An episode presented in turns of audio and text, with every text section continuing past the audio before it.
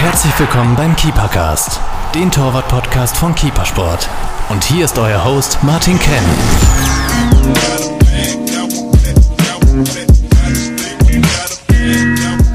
Hallo liebe Torhüter, heute ist wieder Keepercast-Zeit.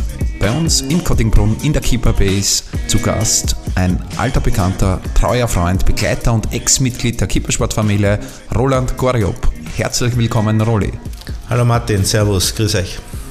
Roland ist aktuell Leiter der Torwart-Trainer-Ausbildung in Österreich und ich freue mich auf spannende Themen in der, in der nächsten Stunde. Rolli, kannst du dich für alle, die dich vielleicht nicht kennen, unseren Hörern mit einem kurzen Abriss über dich und deine Karriere vorstellen?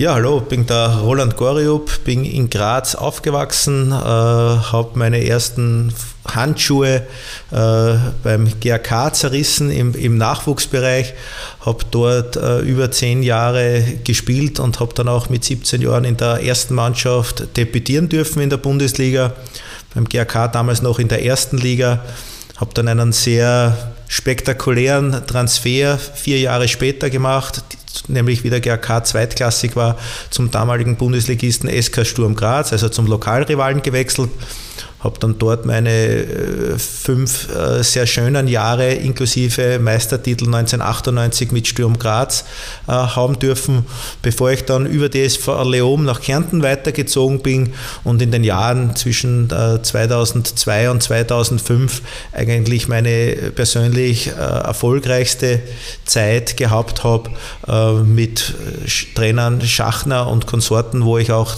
nicht nur im Europacup spielen habe dürfen wieder, sondern auch den Sprung ins Nationalteam geschafft habe. Das heißt, äh, sehr, sehr viel erlebt als Torwart-Profi. Äh, auf deine Karriere werden wir heute weniger bis gar nicht eingehen. Äh, heute bist du hier bei uns im Keepercast in deiner Funktion beim ÖFB. Die hast du seit August 18, also bald eineinhalb Jahre inne und bist, wie ich gesagt habe, für die Ausbildung der Torhüter verantwortlich. Was steckt hinter den Titel? Was ist dein Aufgabengebiet im Detail und wie kann man sich deine tägliche Arbeit vorstellen? Also Grundlage meiner Tätigkeit war, dass der ÖFB im Sommer 2018 äh, mein Konzept äh, angenommen hat, dass es dringend notwendig war, eine Trennung zu machen, nämlich in der Aufgabenverteilung zwischen Ausbildung der Torleute und der Trainerausbildung. Das ist bis dorthin immer gemeinsam vom A-Team-Tormann-Trainer äh, umgesetzt worden. Und in der heutigen Zeit, glaube ich, ist es wesentlich, dass beide Bereiche, nämlich sowohl die Betreuung äh, der Torleute vom A-Team über sämtliche Nachwuchsnationalteams eine Hauptaufgabe hauptamtliche Aufgabe ist, aber auch die Aufgabe der Torwart-Trainerausbildung äh, voll den Fokus braucht. Und mit dieser Trennung äh, bin ich eben wirklich nur für die, für die Torwart-Trainer in Österreich, sprich für deren Ausbildung, aber auch Fortbildung zuständig, während mein Kollege Robert Almer sich um die Betreuung und Vorbereitung der Teamtorleute im A-Nationalteam äh, kümmert, beziehungsweise auch unsere Nachwuchsnationalteam-Torleute im Auge behält. Als ich äh, von dieser Personalentscheidung, äh, als ich die mitbekommen habe, vor eineinhalb Jahren, war mein erster Gedanke, richtige Entscheidung. Äh, ich glaube, und ich habe einleitend gesagt, äh, Ex-Keepersport-Mitarbeiter äh, oder Geschäftsführer auch der Marketing GmbH, wir haben ja lange Jahre auch gemeinsam gearbeitet. Ich weiß, wie du arbeitest und jeder weiß eigentlich, wenn man auf die aktuelle Torwartlage äh, blickt, dass vielleicht in der Vergangenheit nicht immer die richtigen Entscheidungen in diesem Bereich getroffen worden sind. Äh, ich denke, die Aufteilung zwischen Ausbildung Torleiter, Ausbildung Trainer muss sein. Das kann eine Person nicht machen. Äh, siehst du hier jetzt, siehst du das ähnlich wie ich? Äh, wie viel Aufholbedarf ist es? Was magst du anders oder, oder besser als dein Vorgänger? Ich sehe es ganz gleich wie du, aber ich, ich, und ich würde es gar nicht an Personen festmachen, sondern es ist einfach diese Strukturveränderungen, die die Möglichkeiten mit sich bringt. Und es ist der absolut einzig richtige Weg gewesen und war auch für mich Grundlage und Voraussetzung, dass ich meinen Aufgabenbereich übernommen habe. Wenn man sich anschaut, wir sind jetzt alle sehr froh und sehr happy, dass sich unser A-Team unter Franco Foda mit Robert Almer als Tormann-Trainer wieder für die Europameisterschaft 2020 äh, qualifizieren hat können. Und ab heute muss es darum gehen, wer sind die drei, vier, fünf besten Torleute, die in diesem Team dabei sein werden, wer kommt noch in Frage. Sprich, der Team-Tormann-Trainer Robert Almer muss sich um die Vorbereitung auf die EM-Endrunde konzentrieren mit 100% Aufmerksamkeit und hat da gar keinen Fokus und auch keine Zeit, sich um Ausbildungen in diesem Bereich zu bemühen. Während ich mit meiner Seite Fortbildungen habe, Ausbildungen habe, strategische Entscheidungen für die, für, die, für die weiteren Schritte treffen muss und kann äh, und dann nur mehr als Fan auch die Europameisterschaftsendrunde beobachten kann. Allein diese Situation, diese zeitliche Zeitschiene zeigt schon, dass beides zugleich in der heutigen Zeit einfach nicht mehr abzudecken ist. Das heißt, Personalentscheidungen, wer geht mit äh, zur Europameisterschaft, gehen nicht über deinen Schreibtisch. Definitiv nicht, nein. Wen würdest du mitnehmen? Nachdem sie nicht über meinen Schreibtisch gehen, äh, beschäftige ich auch mit, mit, mit, mit, mit der Tatsache gar nicht. Ich glaube, das ist einzige und alleinige Entscheidung des Trainerteams, äh, der Spitze mit Franco Foda, der als Teamchef die, die, die letzte Entscheidung immer treffen wird, wahrscheinlich in Absprache mit, mit Teamtormann-Trainer Robert Almer, aber beobachte ich als Interessierter, als Fan. Gehen wir auf deinen Bereich, äh, der ist ja groß genug. Äh, wenn ich jetzt in Österreich Torwarttrainer werden möchte, was muss ich dafür tun? Oder reicht es, dass ich jetzt in meinem Club äh, bin, die haben keinen Torwarttrainer, ich gehe am Platz und schieße die Torhüter ein? Oder ab wann ist man wirklich ich, Torwarttrainer? Ich würde das ähm, sehr dual sehen. Das heißt, es ist jeder eingeladen, seine Erfahrung, seine Kompetenz weiterzugeben, ob einem gewissen Ausbildungsniveau, sprich, äh, wenn ich dann wirklich mit Kindern, Jugendlichen oder ab einem gewissen Leistungsniveau mit Torleuten arbeite, dann ist es unabdingbar, dass auch gewisse Kompetenz dazu im Vorfeld auch äh, errungen worden ist oder diese zumindest auch vielleicht abgeprüft worden ist. Das heißt, wir starten in Österreich mit einem kleinen, kurzen, dreitägigen Tormann-Trainer-Grundkurs Grundkurs, der aber alle theoretischen Grundlagen äh, mit sich bringen soll, der aber auch dann mit sehr viel Praxis äh, Übungsabfolgen bzw. pädagogische Hilfsmittel mitgeben soll, der jedem Trainer, der mit Kindern, Jugendlichen im Amateurbereich einmal sowieso schon arbeitet, auch eine gewisse Kompetenz mitgeben soll. Würdest du den Grundkurs auch, weil du sagst, jeder Trainer, äh, meinst du jeden Torwarttrainer oder wirklich jeden Trainer?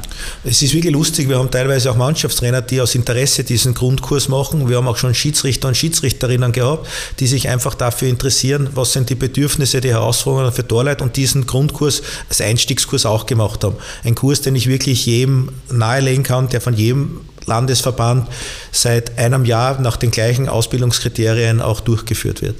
Das sind jetzt dann auch deine Ausbildungskriterien, oder? Genau, ich kann mich also noch erinnern, wie ich den Kurs gemacht habe. Es ist jetzt schon Jahre her. Ich weiß jetzt gar nicht mehr genau, sieben, acht, neun Jahre habe ich damals bei dir in, ja. in, in Graz gemacht. Äh, damals war es, denke ich, aber da ich dich kenne, eher deine Worte und mhm. habe da eher weniger, habe ich mir gedacht, du wird weniger von oben als vom ÖFB kommen. Äh, jetzt gibst du die Grundkurse vor und die Landesverbände führen sie durch.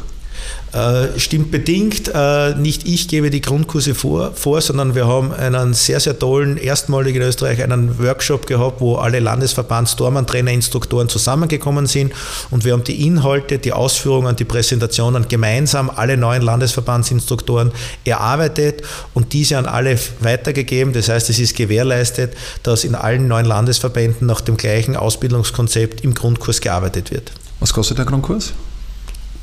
Oh, da bin ich ehrlich gesagt überfragt, aber ich glaube, das ist überschaubar äh, knapp bei 100 Euro.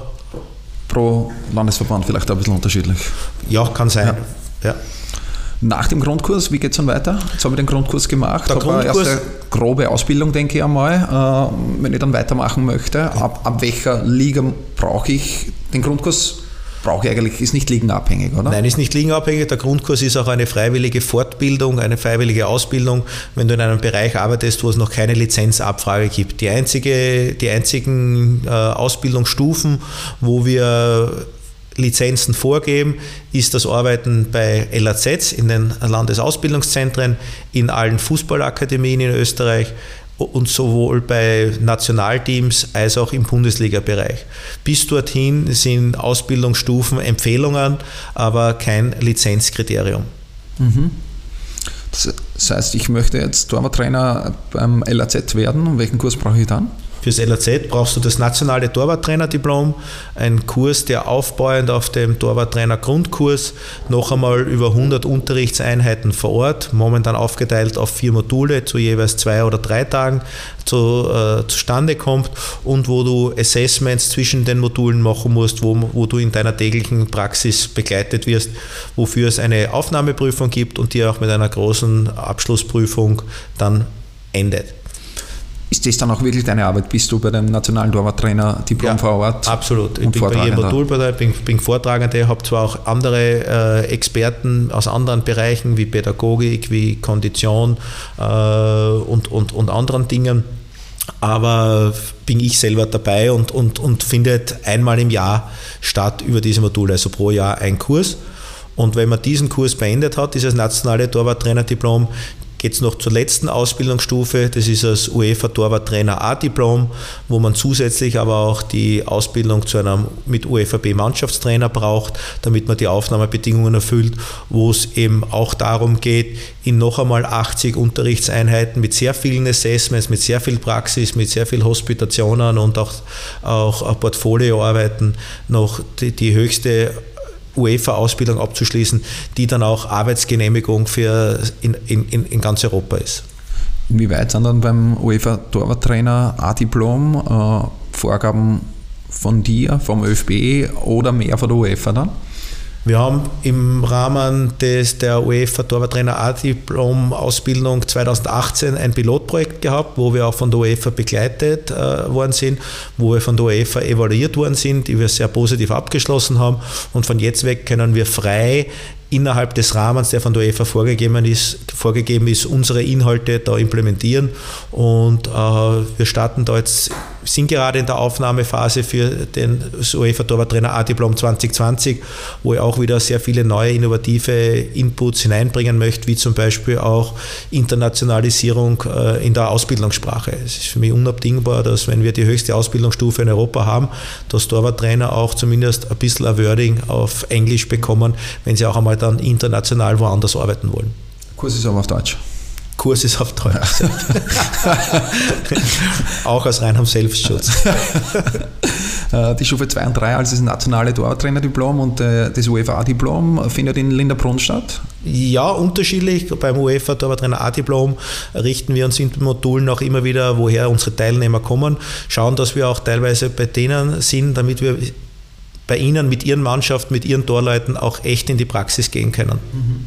Wie viele UEFA-Diplom Torwarttrainer gibt es in Österreich, weißt du das? Es gibt jetzt über 60, weil wir mit dem Kurs 2018, wo unter anderem auch Robert Almer äh, abgeschlossen hat, ähm, jetzt insgesamt äh, über 60 sind und nehmen jetzt für das nächste Torwarttrainer A-Diplom 2020 weitere zwölf Kandidaten vermutlich auf werden aber wirklich ausgesucht von euch. Das Nein, heißt, werden, werden jetzt erstmalig nicht mehr ausgesucht, sondern es ist ein offenes Anmeldeverfahren, wo sich die, die, die Trainer anmelden können und nach gewissen Aufnahmekriterien und auch einer Aufnahmeprüfung dann für diese zwölf Kandidaten qualifizieren können. Also indirekt dann doch also jetzt melden Sie 50 an, aber ihr sucht dann irgendwie die 12 aus. Die genau, nach transparenten äh, Aufnahmekriterien, die Mindestanforderungen sind und nach einer Aufnahmeprüfung, die eben dann quasi eine Selektion sein soll, dass äh, die besten 12 da jetzt als erstes den nächsten Schritt machen können. Ich denke, ich habe das Ganze verstanden. Das meiste habe ich vorher eh schon gewusst. Äh, einiges war auch neu für mich. äh, jetzt haben wir viel darüber gesprochen, eigentlich, wie der wie die ganze Ausbildung ist. Äh, die Inhalte weniger noch. Äh, das bringt mich zu meiner nächsten Frage. Wie sieht das Anforderungsprofil eines modernen Torhüters für den ÖFB aus? Ja, wir unterscheiden das Anforderungsprofil in, in unterschiedliche Kernkompetenzen. Und äh, da ist natürlich das wichtigste torwartspezifische Kernkompetenz, sprich alles, was mit Zielverteidigung, Fangen, äh, Stellungsspiel und und und zu tun hat, über Raumverteidigung, äh, Offensivspiel. Torwartspezifische Kernkompetenzen ist das eine. Das zweite, es ist unabdingbar in der heutigen Zeit, dass man auch fußballspezifische Kernkompetenzen braucht, sprich im Idealfall bilaterale Passspiele, Abstöße, Abschläge äh, zu machen. Dann reden wir schon von athletischen Kernkompetenzen, wo es sehr stark geht um Bewegungsschnelligkeit, Sprungkraft, Beweglichkeit, wo auch immer wieder das Thema der Körperkomposition, der Voraussetzung äh, ein Faktor ist. Wir sprechen von mentalen Kernkompetenzen, wo es geht um Siegermentalität, mit welcher Einstellung, äh, Selbstdisziplin da Leute agieren. Und wir reden letztendlich auch von persönlichen Kernkompetenzen. Da geht es um Eigenverantwortung, um Teamfähigkeit, um Kritikfähigkeit und so weiter. Das heißt, äh, extrem breites Spektrum. Äh es gibt in meiner Ausbildungsunterlagen ein Abschlussbild über die Kernkompetenzen, die ein Torwart haben sollte oder haben muss. Und das ist ein Superman-Bild. er muss nämlich alles können. Ja, das ist ja das, das, Thema und die Schwierigkeit beim, beim Torhüter. Und wir beide wissen, wissen es ja, äh, seit der, der Fuß auch immer wichtiger geworden ist. Du hast es ja auch gesagt, die fußballspezifischen Fähigkeiten, da habe ich dann eine Frage auch noch dazu. Äh, ist der Tormann einfach ein Multitalent. Der muss 360 Grad gut sein und wenn der irgendwo in einem äh, der angesprochenen äh, Kernkompetenzen nicht so gut ist, wird er nicht Bundesliga spielen oder schon auf gar keinen Fall ins Nationalteam kommen.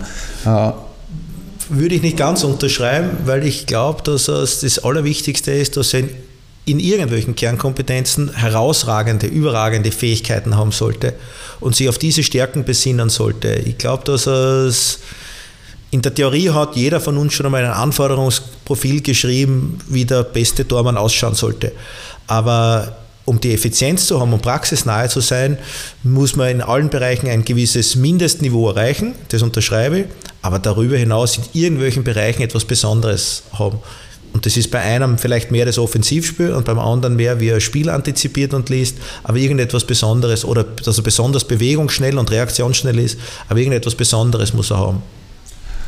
Welchen Torhüter, muss jetzt gar nicht aus Österreich sein, würdest du neben den Superman auf den letzten Slide äh, projizieren? Ja, ich bin ein bisschen eine ältere Generation und für mich ist es trotzdem Gigi Buffon, weil er auch mit, der, mit dem Anforderungsprofil der Persönlichkeit, mit diesen persönlich, persönlichen Kernkompetenzen punktet, der es jede Generation, jede Entwicklung, die es im Tormannspiel in den letzten Jahren, Jahrzehnten gegeben hat, mitgegangen, basierend auf seiner starken Persönlichkeit. Und für mich ist noch immer er Superman. Äh, Gerade bei Buffon ist es eh auch Thema, weil er älter ist, wie du sagst, die fußballerischen äh, Kernkompetenzen sind natürlich da bei Buffon, aber jetzt weit nicht so wie bei Ter Stegen oder jüngeren Torhütern. Wie wichtig ist dir oder den ÖFB die fußballerischen Fähigkeiten? Und ich starte mit einem, mit einem Beispiel aus einem vergangenen Podcast. Äh, ich war bei äh, Gospodarek, damals noch äh, Bayern Nachwuchstorwarttrainer und die haben immer wieder vom DFB zurückbekommen, Torwart kann noch immer nicht beidbeinig äh, Abschläge machen und so weiter. Und hat sich etwas echauffiert darüber und hat halt gesagt, seine Meinung, ja natürlich ist wichtig, aber ich kann jetzt nicht verlangen von, von einem 13-jährigen Torwart, dass er mit links den Abstoß äh, genau auf die Brust vom, vom Feldspieler trifft. Wie ist dein Standpunkt dazu? Ich glaube natürlich, dass man in der Theorie das ein ganz wichtiges Anforderungsprofil und auch Merkmal ist, dass ein Tormann heutzutage beidbeinig zumindest den Ball aus dem Gefahrenbereich schlagen kann. Ähm, und ab unter einem gewissen Niveau ist das wahrscheinlich ein K.O.-Kriterium, dass es nicht weitergeht.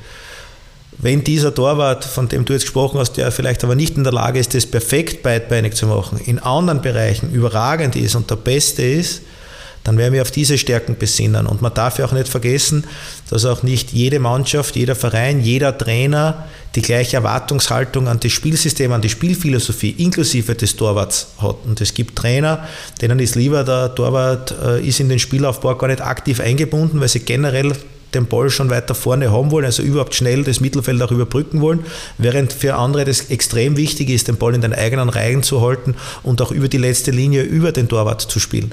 Ich glaube, dass es da unterschiedliche Torwartprofile gibt, die zu unterschiedlichen Trainern und zu unterschiedlichen Spielphilosophien passen sollte. Im Ausbildungsbereich sollte man natürlich schauen, in allen Bereichen das Bestmöglichste anzustreben.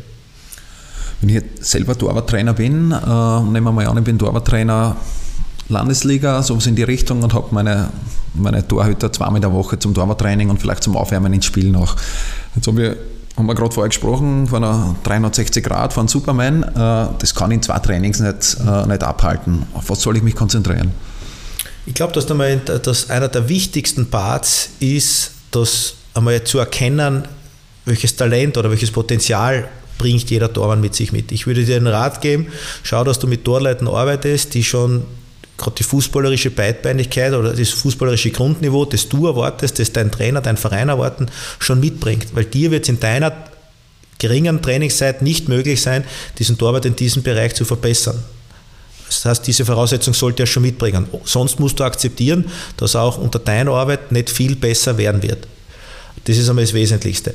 Und dann geht es darum, ähm, ob einem gewissen Leistungsniveau wirklich ähm, meine, von meiner Philosophie aus zu zwei Drittel sich mit den Stärken zu beschäftigen, Stärken, Stärken und nur ein Drittel der Trainingszeit damit zu verwenden, um, um, um, um, um an Schwächen zu arbeiten. Nochmal, ein Grundniveau oder eine Grundbasis muss gegeben sein. Aber ansonsten Stärken, Stärken, weil ich trotzdem glaube, dass vor allem, wenn du jetzt redest, in der Praxis als Landesliga-Tormann-Trainer mit Landesliga-Torleuten, ähm, bin ich viel effizienter, wenn ich die Stärken meiner Spieler nutze, als wenn ich probiere, da an den Schwächen zu arbeiten, damit sie dann irgendwann durchschnittlich werden. Du hast vorher schon gesprochen über Robert Almer, der ist äh, ÖFB-Torwarttrainer, äh, ist verantwortlich für die Torhüter äh, im A-Team und ich denke auch darunter. Robert ist verantwortlich selber in der Arbeit mit, mit für, für das Nationalteam und begleitet, betreut, koordiniert die Nachwuchsteam-Tormann-Trainer. Torleute. Ja. Er betreut auch das Förderprogramm Pro, äh, Projekt 12. Äh, was ist es genau? Das äh, Projekt 12 ist ein ganz tolles äh, System, das dem ÖFB und damit äh, der Spitzensportförderung die Möglichkeit gibt, noch einmal individuell Spieler auszubilden, zu fördern, für die Zukunft, für die höchsten Aufgaben Richtung A-Nationalteam auszubilden und ist ein Projekt, das gezielt noch einmal Individualtraining, Individualförderung vom ÖFB auch wirtschaftlich gewährleistet bekommt. In den Vereinen aber. In den Vereinen. Das heißt, die Arbeit wird in den Vereinen umgesetzt unter Begleitung, Betreuung, Beobachtung, letztendlich Überprüfung vom ÖFB, ob diese zusätzlich äh, freigegebenen Ressourcen dann auch zur Spitzensportförderung potenziell zukünftiger Nationalteamspieler eingesetzt wird. Wie, wie, alt sind die Jungs aus Projekt 12? Projekt 12 fängt grundsätzlich meines Wissens noch in der Akademie an mhm. ähm, und wird quasi von der U15 weg bis zum A-Nationalteam hinauf begleitet. Machen wir ein anderes Beispiel. Äh, ich bin nicht äh, in einem Bundesliga-Verein, ich bin nicht im Projekt 12. Ich bin trotzdem überzeugt davon, dass ich ein guter Torhüter bin. Äh, wer macht das ÖFB-Scouting? Bist es dann du oder eher der Robert? Und wie kann der Torhüter, sagen wir, der ist jetzt 16, bei keinem großen Verein, glaubt, der ist ein guter Tormann, wie kann der auf sich aufmerksam machen? Wie, wie sammelt der ÖFB Talente? Also von der, von der grundsätzlichen Einteilung hast du schon richtig erkannt, dass es, wenn er in den Bereich vom Robert gehen würde, der sich um Torleute, um die Spieler kümmert, während ich ja nur mit den Trainern äh, zu tun habe. Ähm, es gibt in Österreich Ausbildungsschiene, die für die Talente, die sehr früh erkannt werden, gesehen werden, ein idealer Weg ist, auf dem sie begleitet werden. Das fängt an bei den LAZs, bei den Landesverbänden, über die Nachwuchsfußballakademien in die Nachwuchsnationalteams zu kommen, dort begleitet zu werden, bis es dann über zweite Mannschaften, Amateurmannschaften in die Bundesliga und damit auch für höhere Nationalteamaufgaben geht. Der Talentierte Torleute oder Sportler, die in dieser Schiene nicht gleich hineinfallen, können genauso erfolgreich sein und auch letztendlich noch ganz oben dazukommen, wenn es Richtung U21-Nationalteam oder A-Team, Nationalteam gehen, wenn sie mit herausragenden Leistungen auf sich aufmerksam machen können. Das heißt, die sind aber darauf angewiesen, dass sie trotzdem dann irgendwann einmal in einer Kampfmannschaft ähm, in deinem Beispiel als 16-, 17-Jähriger für Furore sehen, weil sie dort herausragende Leistungen haben. Und dann ist es noch genauso möglich, diese Spieler zu entdecken und auch noch über den anderen Ausbildungsweg in das äh, Nachwuchsnationalteam-Projekt äh, vom ÖFB äh, hineinzubekommen. Ist aber ein, ein, ein alternativer Weg, der genauso auch in der Vergangenheit immer wieder schon möglich war. Das sieht man ja anhand von aktuellen Beispielen. Äh, Perwan war jetzt nicht immer BNZ oder bei großen Vereinen. Auch äh, ein Stankovic ist ziemlich spät erst dann über Horn zu Salzburg gekommen. Äh, alles Jungs, die bei mir in Kipperkast schon waren, die eigentlich ihre Geschichten erzählt haben. Martin Freisel, der, der dann einen Umweg eigentlich gegangen ist, jetzt zum Schluss dann über Rumänien noch einmal. Also es muss ja nicht immer der klassische Weg sein. Absolut, absolut. Ich glaube, dass es einen Weg geben soll und muss, an dem der ÖFB gearbeitet hat und den zweiten auszubauen aufzubauen gilt, der eine große Wahrscheinlichkeit mit sich bringt, dass die besten Talente sehr früh und begleitend gefördert werden. Das schließt aber nicht aus, dass es viele andere Wege auch gibt. Es gibt von dir einen Vortrag, äh, den du, glaube ich, bei den nationalen Torwarttrainerdiploms immer hältst, mit dem Titel Wissenschaftliche Daten und Fakten zum Torwartspiel. Du hast vorher schon gesagt, wir kennen uns schon lange, haben schon gemeinsam gearbeitet. Ich habe dich da als strukturierten Arbeiter viel Affinität zu Zahlen kennengelernt. Äh, was ist der genaue Inhalt dieses Vortrags? Die Grundlage ist, dass ich mir nach meiner Zeit als aktiver Spieler, wie ich selber als Tormann-Trainer angefangen habe, einmal auch überlegt habe, was ist die Grundlage meines Trainings, was ist das Ziel meines Trainings. Ich schätze Kollegen Hansi Leiter sehr, der in Österreich äh, eine führende Rolle auch als Torwarttrainer und als Ausbildungsleiter da schon gehabt hat, äh, der ebenfalls jetzt äh, einen Vortrag einmal erbracht hat, wo er mal auch aufgezeigt hat, wie Torwarttraining historisch in den letzten Jahren überhaupt entstanden ist. Und wenn wir durch Training unsere Torleute verbessern wollen, dann muss er, muss er mal wissen, was im Spiel überhaupt passiert. Und dazu gehören eben einfach auch Zahlen, Fakten, Daten. Ähm, mit welchen Einflüssen ist er, ist, er, ist er Torwart im Spiel überhaupt konfrontiert und was was davon kann ich dann wirklich am Platz trainieren. Da geht es sehr viel um ein bisschen mathematisches Verständnis, da geht es um physikalisches Verständnis und da gehört natürlich eine gewisse fußballspezifische Kompetenz und auch ein Wissen um das Torwartspiel dazu. Wo hast du diese Zahlen, Fakten, Daten her? Selber gesammelt oder? oder? Ich habe das letztendlich bestehende Zahlen, Daten, Fakten, die es ja schon gegeben hat, gesammelt, wie du richtig sagst. Sehr viel auch in meiner zivilberuflichen Tätigkeit als sportlicher Leiter im Skillslab Fußballtrainingssimulator mich noch weiter damit beschäftigt und war am Beginn meiner äh, Torwarttrainerzeit, wo ich angefangen habe, auch sehr stark auf der Suche, habe mit Fachhochschulen, mit Universitäten zusammengearbeitet, um einmal auszumessen, ähm, zum Beispiel, äh, wie lang braucht ein Torwart, der in der Mitte von einem großen 7,32 Meter breiten Tor steht, bis der nach Erkennen, wohin der Ball geht, wirklich links, rechts, unten, oben in die Ecken kommt. Und wenn man sich das anschaut und das wirklich in einer wissenschaftlichen Studie sieht, dass das für einen sehr, sehr guten Torwart nicht unter 1,1 Sekunden schaffbar ist, aus einer Grundposition heraus, ohne zu spekulieren, mit Erkennen des Balles dorthin zu gehen, dann weiß ich, dass er für diese Zone diese Zeit einfach braucht. Und wenn ein Ball nur 0,8 Sekunden in, in, knapp neben die Stange hinfliegt, dann weiß ich, dass sich das physikalisch, mathematisch nicht ausgeht, dass wenn der Torwart 1,1 Sekunden braucht, den Ball, der in 0,8 Sekunden dort ist, zu erreichen.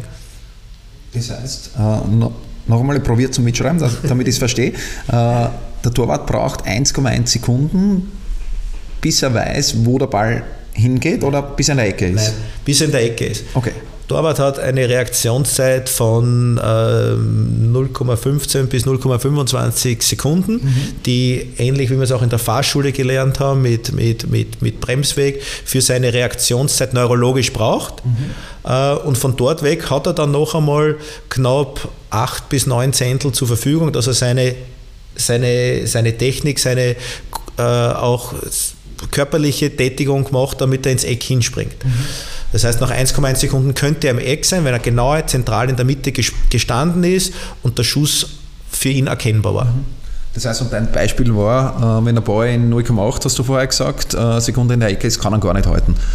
Das heißt, wenn ein Schuss mit 100 km/h, der 23 Meter pro Sekunde, äh, 28 Meter pro Sekunde unterwegs ist, aus 20 Meter genau neben das Eck geschossen wird, dann geht es mathematisch, rechnerisch nicht aus, dass der Ball, der äh, innerhalb von, äh, von, von, von 0,6 Sekunden neben die Stange hingeht, dass er für einen Torwand, der in der Mitte steht, abzuwehren ist. Das geht sich nicht aus, obwohl der Fan, der Fernsehkonsument mit einer Selbstverständlichkeit erwartet, dass Schüsse außerhalb von 16 Meter vom Torwart abgewehrt werden sollten. Mhm.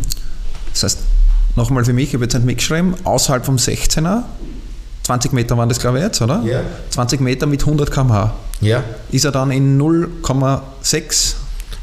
Aus 28 Meter würde er genau eine Sekunde brauchen. Ja. Mit 100 km/h. Mhm. Mhm. Da kommt dann das Stellungsspiel wieder. Da kommt das Stellungsspiel, da kommt sehr stark das Antizipieren, was kann ich, was kann ich erwarten. Äh, da kommt es dann sehr viel auf Technik drauf an, dass ich ihm kein Zehntel her, herschenke. Und dann kommt es letztendlich dann aber auch darauf an, äh, auf mannschaftstaktische Verhalten, dass man in dieser Zone Spieler, die so scharf und präzise schießen können, dann auch nicht frei zum Schuss kommen lassen darf. Zumindest nicht aus einer zentralen Position, sondern eher dann äh, unter einem schwierigeren Einschusswinkel. Und das sind auch alles Fähigkeiten vom Torwart, die, die, die rechne ich jetzt auch den Torwart an, auch wenn der Trainer oder der Verteidiger dafür verantwortlich ist, aber umso besser ich mit meinen Vorderleuten, umso besser ich die coache, umso besser ich den sage, lasst ihn nicht schießen, äh, im Spiel coache, im Training schon coache, umso besser schaut der Tormann dann aus, weil der Schuss ja gar nicht zum Tormann kommt. Absolut, deswegen ist ja das Coaching vom Torwart ein wesentlicher Aspekt, wo jetzt dann für den Zuschauer vielleicht unspektakuläre Szenen sind, weil er gar nicht so viele Aktionen hat, wo er selber eingreifen muss.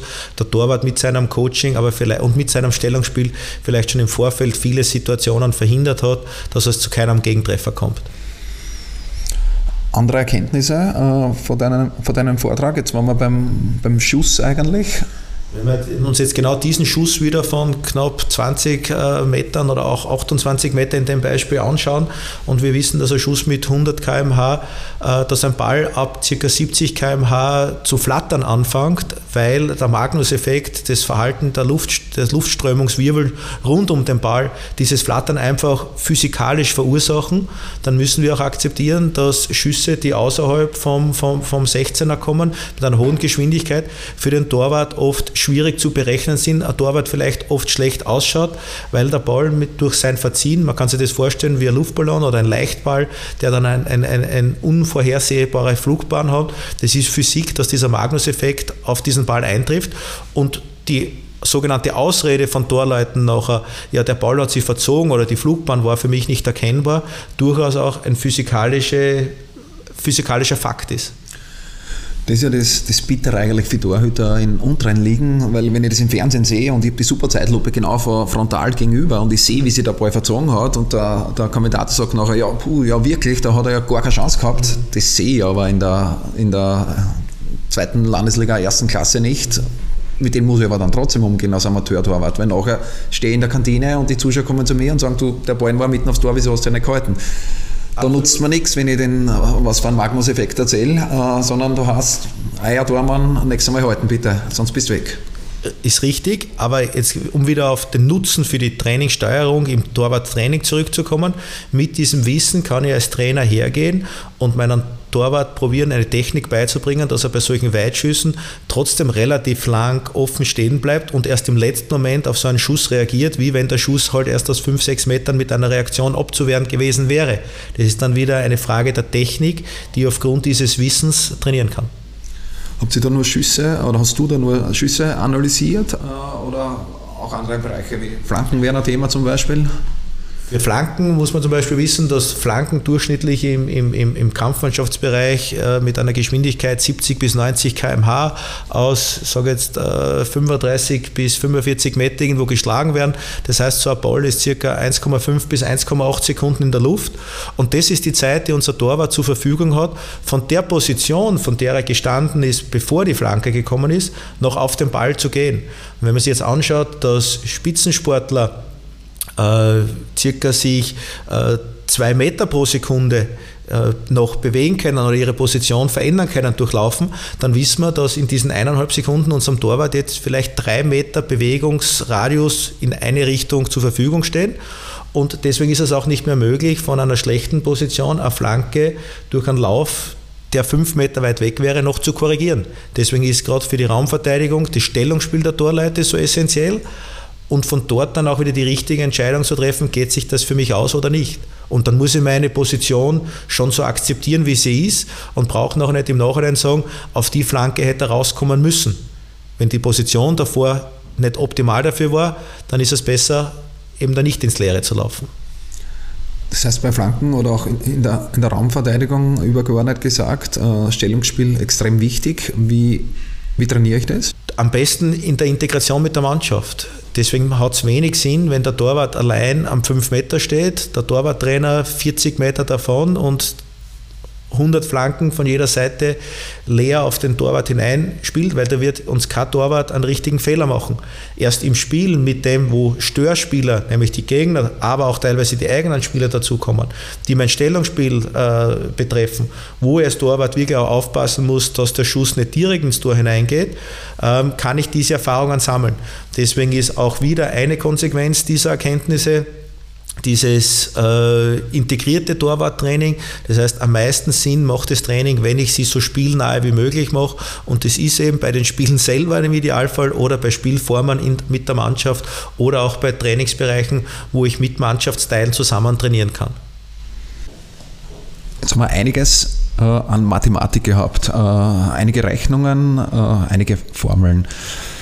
Ich bin nicht der schlechteste Rechner äh, und wenn ich jetzt vor mir stehen habe, dass der Ball aus 28 Meter eine Sekunde braucht, dann wird er vom Elfmeterpunkt viel, viel weniger brauchen. Wie kann es dann sein, dass ein Elfmeter überhaupt gehalten äh, wird? Elfmeter wird rein mathematisch jetzt nie über eine Reaktion gehalten, wo der Torwart erkennt, wo der Ball hinkommt und dort hinspringt und den Ball dann abwehrt, äh, Elfmeter werden durchschnittlich im Erwachsenenbereich, im Spitzenbereich äh, fliegen die circa 0,4 Sekunden, bis der Ball über die Linie geht. Äh, wenn wir vorher gehört haben, dass der Torwart knapp über eine Sekunde braucht, um ins Eck zu kommen, kann er dann allein theoretisch, mathematisch wieder nur Bälle abwehren, die nicht genau ins Eck mit 100 km/h geschossen werden und wo er in Wahrheit ja dann äh, antizipiert, wo der Ball hinkommt und in Wahrheit wahrscheinlich hauptsächlich spekuliert. Und wenn wir uns die Körperfläche anschauen, ein, ein Torwart, der 1,85 äh, groß ist, hat, deckt circa mit der Reichweite seiner Arme 4,5 Quadratmeter ab ähm, ein Tor hat 18 Quadratmeter, das entspricht genau, dass er circa ein Viertel oder knapp unter einem Viertel der Torfläche mit seiner Reichweite abdecken kann und das ist auch ziemlich genau die Abwehrquote, die bei den Elfmetern statistisch irgendwo fest gemacht ist. Wie soll sich der Torhüter dann äh, verhalten beim Elfmeter? Sehr gute Vorbereitung, wissen, erkennen, was der, was, der, was der Spieler grundsätzlich vorhat. Trotzdem, auch wenn es ein bisschen konservativ ist, so lange wie möglich warten mit seiner Entscheidung irgendwo hinzugehen, weil das sehr wohl noch einmal interaktiv die Entscheidung des Schützens vielleicht beeinflussen kann und von dort weg dann einfach sich in die Zone, wo er glaubt, dass, wo er den Ball erwartet, groß machen. Das kann durchaus auch die Mitte sein oder etwas anderes, aber und, und dort dann in seiner Reichweite probieren, mit einer guten Reaktion den Ball abzuwehren. Ich möchte jetzt äh, auf andere Verbände etwas eingehen, vor allem im deutschsprachigen Raum, äh, die Schweiz und Deutschland. Äh, bleiben wir mal bei der Schweiz. Was, provokante Frage, was macht die Schweiz in Bezug auf Torhüter besser als wir? Die Schweiz hat schon sehr viel früher angefangen, in der Person von Patrick Folletti äh, in der Torwart-Trainerausbildung eine Spezialisierung zu machen, der als auch Torwartkoordinator äh, da wirklich äh, verantwortlich ist, dass seine Vorgaben auch lizenzrechtliche Bedingungen sind. Das heißt, äh, der Fox ist wirklich in der Lage, ähm, auch gewisse Bedingungen zu, stellen, was Torwarttrainer auf einem, ab einem gewissen Leistungsniveau für Ausbildungen haben müssen, wie sie arbeiten müssen und und und. Und ich glaube, dass äh, die Vielzahl der sehr, sehr guten Schweizer Torleute sicherlich auf seinem Ausbildungskonzept auch beruhen und da gehört sicherlich auch dazu, dass gut ausgebildete Torwarttrainer bereits im Kinder- und Jugendbereich anfangen, mit den Talenten zu arbeiten. Ich glaube, in der Entwicklung von Talenten, wenn man da ein bisschen zurückschaut, ist das Talent einmal die Voraussetzung überhaupt für großartige Sportler. Das muss man ganz ehrlich so sagen. Die Genetik, die Persönlichkeit äh, ist Talent, das der Spieler selber mitbringen muss. Dann kommt die Arbeit, wie wird mit diesen Talenten gearbeitet. Da glaube ich, äh, haben alle sehr gute Konzepte. Und dann kommt noch ein wesentlicher dritter Bereich dazu, dass sich dieses Talent durch diese gute Arbeit wirklich zu spitzen Torleuten in unserem Fall entwickeln können. Und das sind die Rahmenbedingungen, die Infrastruktur, die Vereine, Verbände zur Verfügung stellen. Und ich glaube, dass äh, es. Um gut die Rahmenbedingungen aktuell in Österreich für Tor, Torhüter oder Torwarttrainer? Also ich würde mir zum Beispiel wünschen, dass äh, in allen Akademien zumindest ein hauptamtlicher Torwarttrainer angestellt sein müsste, dass jede Akademiemannschaft einen eigenen Torwarttrainer äh, zur Verfügung hat. Ich würde mir wünschen, dass in LAZ äh, auch sehr, sehr gute Torwarttrainer arbeiten können, sollen, damit auch so wirtschaftlich entgolten werden. In dem Moment, wo die wirtschaftlichen Rahmenbedingungen äh, sind, dass jeder Torwarttrainer im Amateurbereich bei einer Kampfmannschaft ein bisschen mehr von seinen Aufwendungen entschädigt bekommt, von mehr reden wir gar nicht, äh, als in einer guten Ausbildungsstufe äh, wird schwer sein, die besten Torwarttrainer im Ausbildungsbereich zu halten. Ich würde mir wünschen, interpretiere ich, es ist nicht so, wie es du gerne hättest. Ich glaube, wir sind auf dem Weg, weil der Weg fängt an mit der Erkenntnis, dass es notwendig ist. Jetzt geht es darum, wie kann man das sowohl wirtschaftlich als auch organisatorisch umsetzen.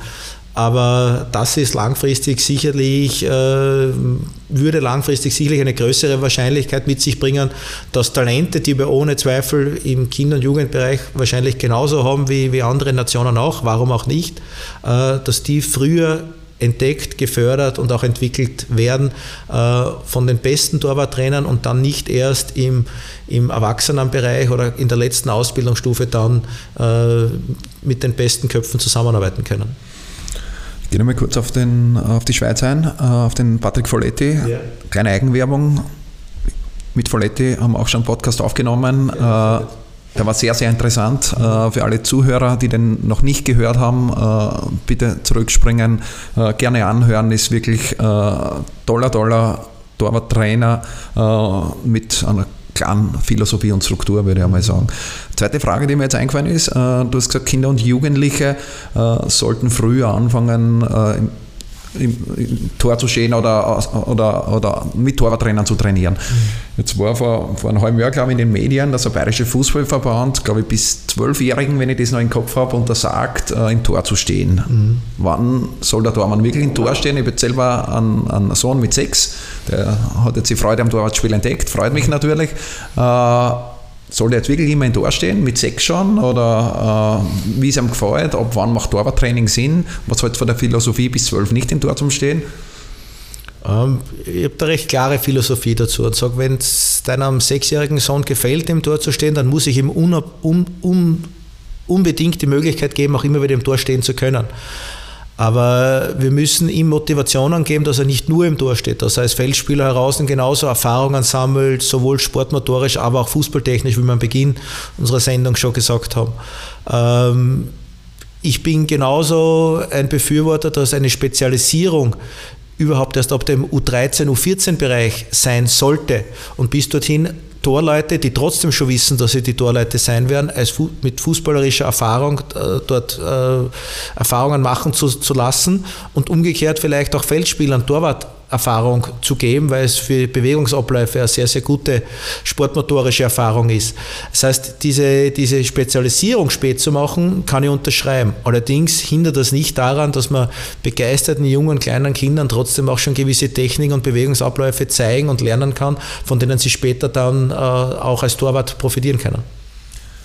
Der zweite Verband, den ich vorher angekündigt habe, ist der DFB. Äh, dein Pendant in Deutschland ist Marc Ziegler. An dieser Stelle, wir angekündigt, dass wir mit Marc Ziegler einen Podcast aufnehmen. Ich war letzte Woche in Frankfurt. Der Marc hat dann kurzfristig abgesagt. Äh, der Podcast äh, ist aber nur aufgeschoben und den werden wir im, im Frühjahr 20 nachholen. Wird auch sicher ein sehr, sehr interessanter Podcast. Äh, die Frage, inwieweit seid ihr in Kooperation? Was macht der DFB anders oder was macht ihr gemeinsam sogar vielleicht? Ich habe einen sehr intensiven Austausch mit Marc Ziegler vom DFB, weil ich nicht nur er meine Torwartgeneration ist und wir auch gegeneinander gespielt haben, wie, er in Österreich war, bei Innsbruck bzw. bei Austria Wien, sondern ähm, ich glaube, dass wir uns sehr stark auf unseren eigenen Bereich in Österreich schauen können und da sehr viel Kompetenz haben. Das hindert uns aber nicht, auch über den Tellerrand zu schauen. Und wenn man sich anschaut, dass auch gerade aus Deutschland immer wieder sehr erfolgreiche Torleute kommen und wenn nicht sogar einer der besten oder die, eine, viele der besten Torleute weltweit, dann kann man sich durchaus auch anschauen, was, was der DFB macht. Und ich habe einen sehr engen Austausch mit dem Marc und haben natürlich ganz andere organisatorische, strukturelle, weil wirtschaftliche Möglichkeiten.